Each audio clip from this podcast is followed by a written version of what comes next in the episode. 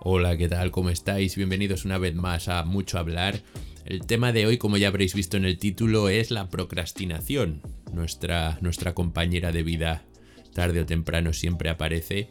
Así que vamos a hablar sobre ella, el por qué posponemos cosas para más adelante que sabemos que debemos hacer cuanto antes y todos estos temas que tan interesantes nos parecen siempre. Y antes de entrar en materia, una vez más aclarar que esto no pretende ser ningún simposium, conferencia de alguien experto en la materia, es decir, de, mí, porque no lo soy. Simplemente, como digo siempre, este podcast, eh, con lo que trato en este podcast es de traer noticias, artículos o lo que sea, cualquier tema divertido que creo que puede tener cierto interés. Así que aclarado queda. Como os decía, para muchas personas la procrastinación puede ser la principal barrera que impide un cambio real y positivo en sus vidas, ¿no? Todos en una mayor o menor medida hemos experimentado, como os decía, la procrastinación. El problema es cuando esta procrastinación se vuelve crónica.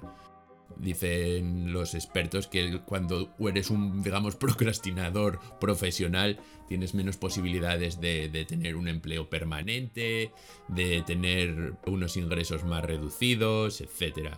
Al final de esta parte inicial, viene a decir el artículo que todo este cúmulo de postergación de actividades, la constante evasión de estas tareas importantes, hace que estas personas tiendan a sentir niveles altos de ansiedad y que el resultado es un elevado riesgo de enfermedades crónicas, incluidas las enfermedades cardiovasculares. Pero aquí es cuando aparece el doctor, profesor, la verdad que no, no, no recuerdo, creo que es doctor Jason Bessel de la Universidad de Griffin en Queensland, Australia, el que dice que esto no tiene por qué ser necesariamente así.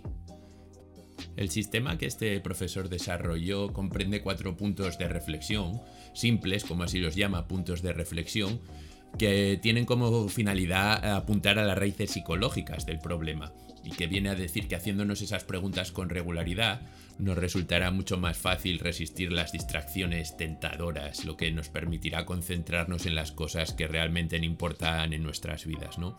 Como siempre os digo, esto no dejan de ser teorías sobre la psicología y son muy muy personales. Alguien lo puede ver como, bueno, esto es lo de siempre, ¿no? Otro cuento.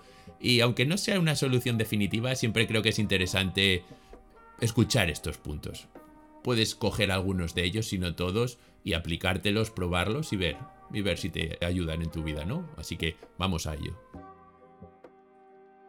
La técnica de este doctor está inspirada en la teoría de la motivación personal, que propone cuatro causas interrelacionadas de procrastinación. La primera es la expectativa. Dice que subestimamos nuestras posibilidades de hacer bien la tarea, lo que reduce nuestra motivación general. Básicamente dices, para hacerlo mal, no empiezo, no lo hago. La segunda de estas causas es la que llama sensibilidad al retraso, que viene a decir que no reconocemos adecuadamente en qué medida nuestras tácticas dilatorias actuales afectarán a las posibilidades de completar esa tarea a tiempo.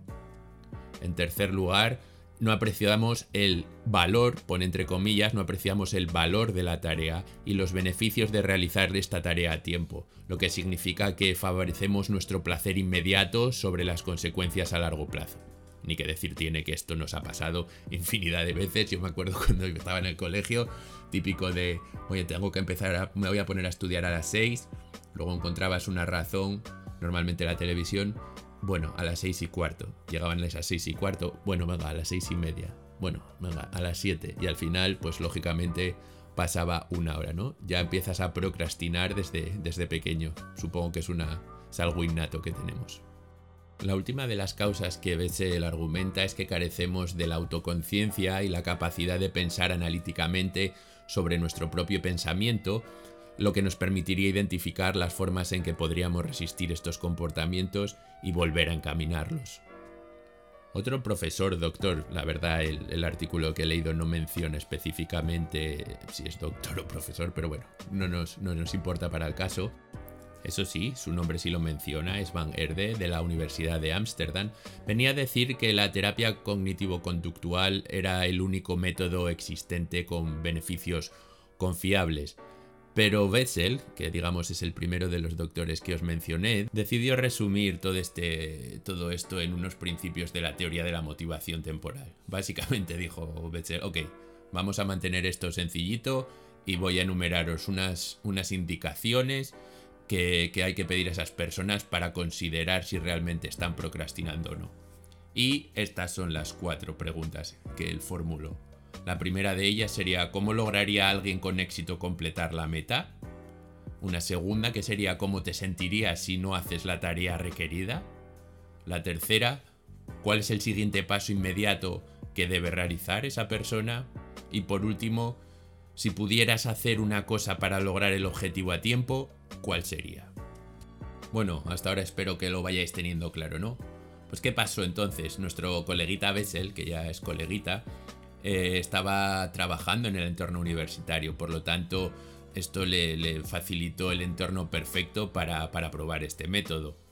Para lo cual hizo lo siguiente, reclutó a 100 estudiantes universitarios que deberían entregarle una tarea escrita y que valía un tercio de su calificación final. Para medir su progreso, a todos los estudiantes les envió mensajes de texto regularmente, pidiéndoles que estimasen su progreso general para completar la tarea, del 0 al 100%. Acto seguido, este profesor pidió a esos mismos 100 estudiantes que en el transcurso de dos semanas observasen periódicamente esas cuatro preguntas que os acabo de mencionar, con la esperanza de ver algún tipo de cambio en esa manera de pensar, en, ese cambio de pensamiento que él mismo lograba ver en las terapias individualizadas. Cuando finalmente pudo comparar el progreso de aquellos 100 estudiantes en el transcurso de estas dos semanas, descubrió que aquellos que contemplaban los cuatro puntos de reflexión eran significativamente más propensos a ponerse al día con el, con el trabajo, con sus tareas, en lugar de posponerlas hasta, hasta, hasta más adelante, hasta el final de la quincena. Es decir, aquellas personas que habían, se habían cuestionado a sí mismos de una manera más o menos regular, esas cuatro preguntas habían llevado la tarea mucho más al día que aquellos que no, que empezaron a hacerla al final de esos 15 días. Subraya el profesor de este estudio también que el efecto no es inmediato, no se, limita esto a me leo las cuatro preguntas y de repente mis hábitos de procrastinación desaparecen, sino que él dice que hay un efecto durmiente, es decir, que las personas que empiezan a considerar esas preguntas, a leerlas o a preguntarse a sí mismo, hacerse esas cuatro preguntas a sí mismo, pasado un tiempo es cuando empiezan a actuar, empiezan a tener un cambio de actitud hacia, hacia estas tareas.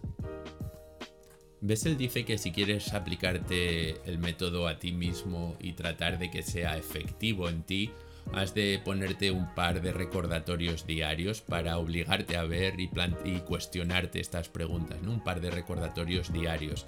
De esta manera te aseguras que te estás tomando ese tiempo para leer y ver las indicaciones. Dice que lo importante es cuestionarse regularmente qué objetivos valoramos y verificar si los estamos priorizando lo suficiente o no. Y además de eso es muy importante, dice Betzel, encontrar formas de dividir esa gran tarea. Que bueno, esto no es solo de esta teoría, es de, muchas teorías. Eh, empezar es el paso a paso de toda la vida, ¿no? No empezar por un objetivo de, pues con el, con el tema del peso, por ejemplo, y de seguir una dieta, marcarse objetivos realistas y, que, se puedan, que se puedan hacer, ¿no? no marcarse metas imposibles. Esto a grandísimos rasgos sería la teoría. Lógicamente es imposible desarrollar esto en 10 minutos de podcast, pero sí una pequeña reflexión por mi parte, ¿no? Yo personalmente, si bien esta, esta noticia pues, me, me, ha llamado la atención lo suficiente como para dedicarle unos minutos para el podcast, soy bastante reacio a todas estas cosas. Sí creo firmemente que la fuerza de voluntad se puede trabajar, se puede entrenar, eh, pero donde tengo ya mis dudas es en el tema de... Y sé que, sé que mucha gente lo hace y a mucha gente le funciona. Lo de escribir unas notas en un papel, ponértelo en el frigorífico cada día, eh, el, recordatorio constante de algo que hace cambiar tu mentalidad y esa mentalidad se transforma a tu actitud y esa actitud probablemente eh, se pueda orientar a unos resultados, ¿no? Lógicamente me encantaría saber vuestra opinión, así que podréis mandarme un email si así lo queréis a muchohablar.hotmail.com. Dadme vuestra opinión, vuestro punto de vista. Como os digo, en estas cosas creo más en la motivación, creo más en el factor motivacional. Creo que la procrastinación, lógicamente, es una consecuencia de la falta de motivación. Y no, como os digo, me acabo de convencer esto de que por el hecho de plantearte a ti mismo dos veces al día estas preguntas, tu manera de pensar cambie. Y ya para acabar y cambiando de tema radicalmente, He estado pensando últimamente en empezar una serie o miniserie dentro de este podcast que vendría a ser algo así como historia detrás de las canciones.